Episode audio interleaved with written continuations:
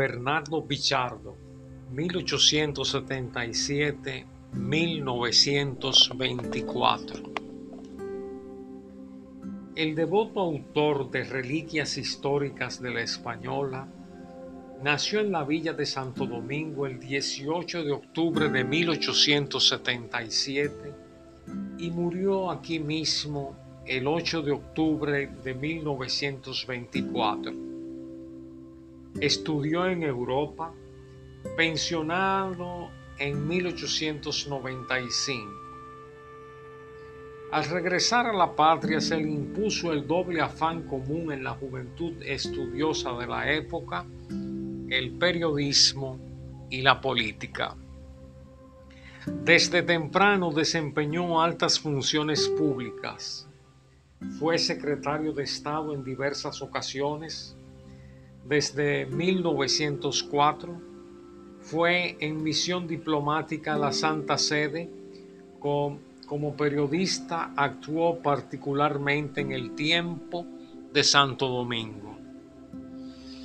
Fue atildado escritor y orador brillante en él se aunaban la prestancia personal y la facilidad de la palabra, de acento poético.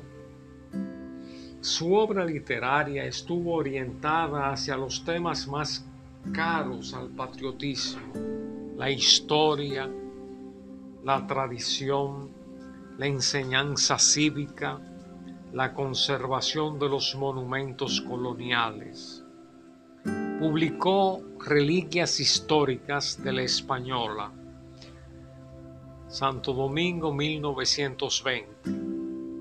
Hay edición de 1944 con anotaciones de ERD. Lecciones de Instrucción Moral y Cívica, Santo Domingo 1920. Minutos Literarios, La Vega 1920.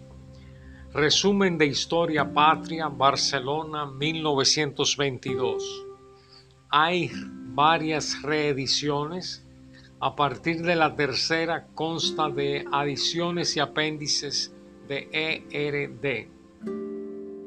Formarían un volumen sus artículos dispersos, entre ellos Rumbos en la Cuna de Américas, Santo Domingo, número 91, 1908. De antaño en Renacimiento, Santo Domingo, número 2, 1915. Y el relato que se reproduce ahora, su resumen de historia patria, es el Manual de Historia de Santo Domingo, de texto en nuestras escuelas y más popular en la República. Este relato se llama El abuelo materno. Esta narración de Bernardo Pichardo se inspira en la anterior de Grullón. Se publicó en la revista Renacimiento en Santo Domingo, eh, número 2, el 2 de marzo de 1915, con la siguiente dedicatoria a don Eliseo Grullón, discreto narrador que al publicar los datos que le transmití acerca de esta tradición, salvó nombres que el tiempo va borrando aún de las mismas añoranzas de familia. Ambos escritos del mismo tema revelan el proceso de las tradiciones, las modificaciones que sufre al pasar de un narrador al otro. El abuelo materno.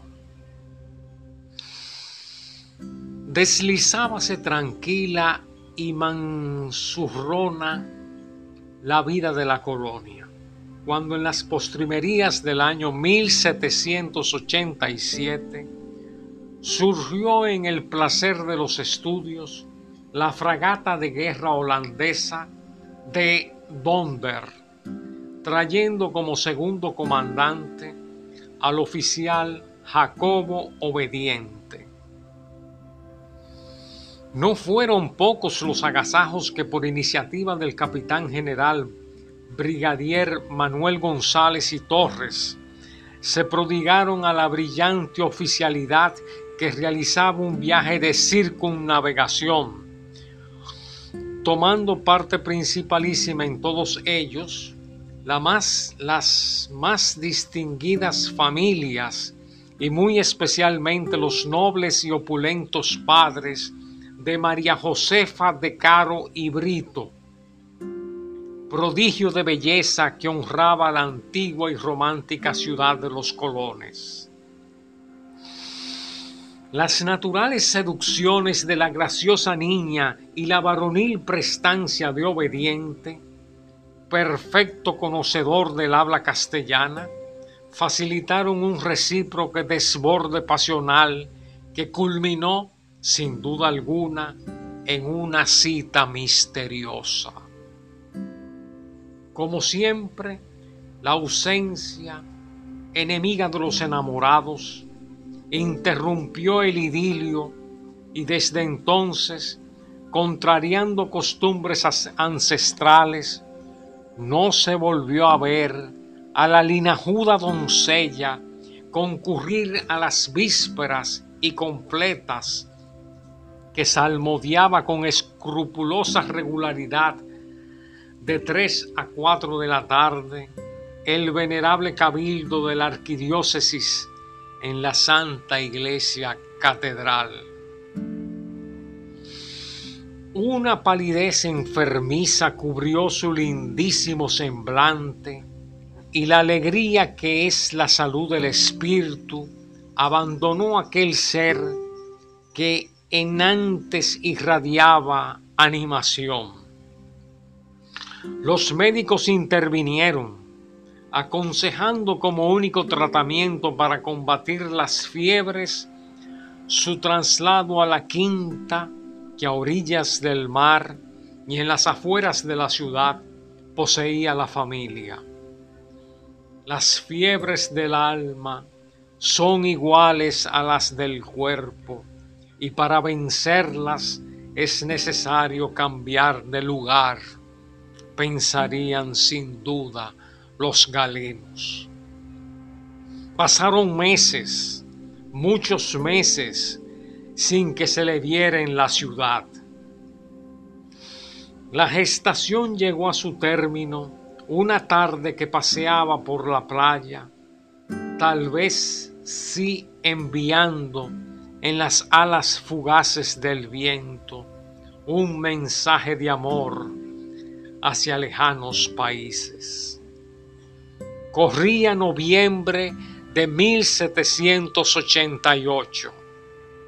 La noche estaba fría y la ciudad dormía tranquilamente. Solo las lechuzas y murciélagos batían sus alas alrededor de los vetustos campanarios. Un hombre oculto detrás de un estribo de la iglesia de Regina Angelorum, aguardó hasta que la luz del farolillo de la ronda se extinguiera en la desierta extremidad de la calle. Entonces, embosado hasta los ojos en su capa, se acercó al torno, depositó un bulto, hizo girar el aparato, se santiguó cristianamente y como una sombra desapareció veloz hasta ganar los umbrales del pesado portón que se cerró a sus espaldas penosa y fúnebremente. El lloro de un recién nacido martirizó el silencioso recogimiento del claustro y regazos macerados por la torturante abstinencia del recato y la vigilia. Dieron calor a la inocente víctima de las arraigadas preocupaciones del orgullo solariego. A la semana siguiente, enterado de lo ocurrido, un generoso menestral de proverbial honradez que vivía frente al convento obtuvo a nombre de su esposa y en el suyo propio de la superiora de las monjas dominicas, previa consulta con la autoridad eclesiástica, la entrega del expósito, pues no tenían hijos y querían llenar el cristiano voto de amparar ese infortunio. La hospitalidad es la caridad del pobre y el mismo sentimiento que caracteriza los matrimonios sin, sin sucesión veló suave y tiernamente aquella cuna. Y allí crecía, solitario e inocente, arrullado por la cadencia del serrucho y por el seco golpear de los martillos. Lívida flor en la cual la insana curiosidad de beatas y comadres como que quería adivinar el tallo de donde fuera desprendida. Llegó la hora del bautizo, en muchas ocasiones demorado con la esperanza de aclarar el enigma, y el rudo carpintero dio su nombre al Hijo del Misterio. Transcurrieron años y antes de cumplir los 16 ya era un hombre. La serena amargura de su fisonomía reflejaba el conocimiento del dolor y el infortunio como que apresuraba la madurez de su víctima. Murieron en la paz y gracia de Dios los padres que la piedad le deparó al nacer sintió el escalofrío, sintió el calofrío, el escalofrío desesperante del vacío y se embarcó. Persona alguna le dijo adiós desde la escarpada ribera. Los valles de Aragua en Venezuela vieron al vendedor de prendas, dueño de, dueño ya de considerables beneficios,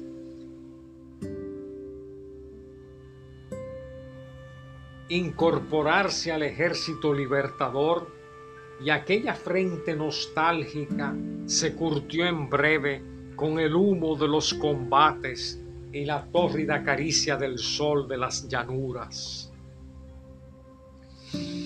Una pendencia en que dejó muerto a un superior lo arrojó en las costas del terruño, incorporándose inmediatamente en las fuerzas de caballería. Era hombre de capa y espada, y no fueron pocas sus aventuras nocturnas y sus duelos y amoríos en aquellos dichosos e inocentes tiempos de cuentos de brujas, de hechizos y maleficios y supersticiones y apariciones de ánimas en pena. Tocaban a su término las fiestas que anualmente se celebraban en el vecino poblado de San Cristóbal y a las cuales acudían en antaño no pocas personas de esta ciudad, cuando en una tarde conoció el ya por aquel entonces teniente a una mujer de sorprendente belleza, aunque algo madura. Era María Josefa de Caro y Brito. Los años como que acentuaban los postreros rayos de su hermosura en agonía.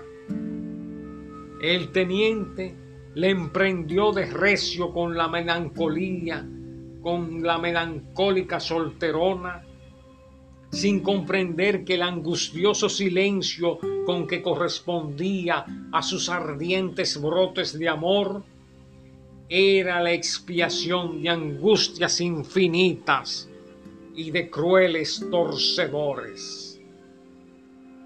Aprovechando su turbación, la arrastró hasta el patio, lejos del bullicio, y cuando ella vio que los labios del galán buscaban los suyos a impulsos de las voluptuosidades del deseo, lo empujó gritando, eso es imposible, desgraciado, tú eres mi hijo. Raudales de lágrimas vallaron su semblante y cortada por sus sollozos, su palabra descorrió el velo del pasado. No, rugió aterrorizado el rencor del hijo abandonado, impotente para la venganza. Mi madre fue Socorro Peralta, la esposa del carpintero José Patín. Creía que moriría sin conocer el nombre de la mujer que salvó su honra, sacrificando el fruto de su amor. Yo me llamo José del Socorro Patín y yo soy tu nieto y yo soy tu nieto. Grita a través de casi una centuria el conmovido narrador a quien no cupo la suerte de conocer al abuelo infortunado. Al rodar las presentes líneas por la benévola imaginación de los lectores, no faltará alguno que se escandalice de que un nieto divulgue el doloroso origen del abuelo. Pero cuando sepas que el coronel José del Socorro Patín murió pobre en el sitio de los once meses, después de renunciar radiante de dignidad y de pudor, los cuantiosos legados del marino ausente y de la madre arrepentida, que en vano lo llamó, se explicará perfectamente el motivo de legítimo orgullo que siento al consignar estos apuntes como un homenaje a su memoria julio de 1914.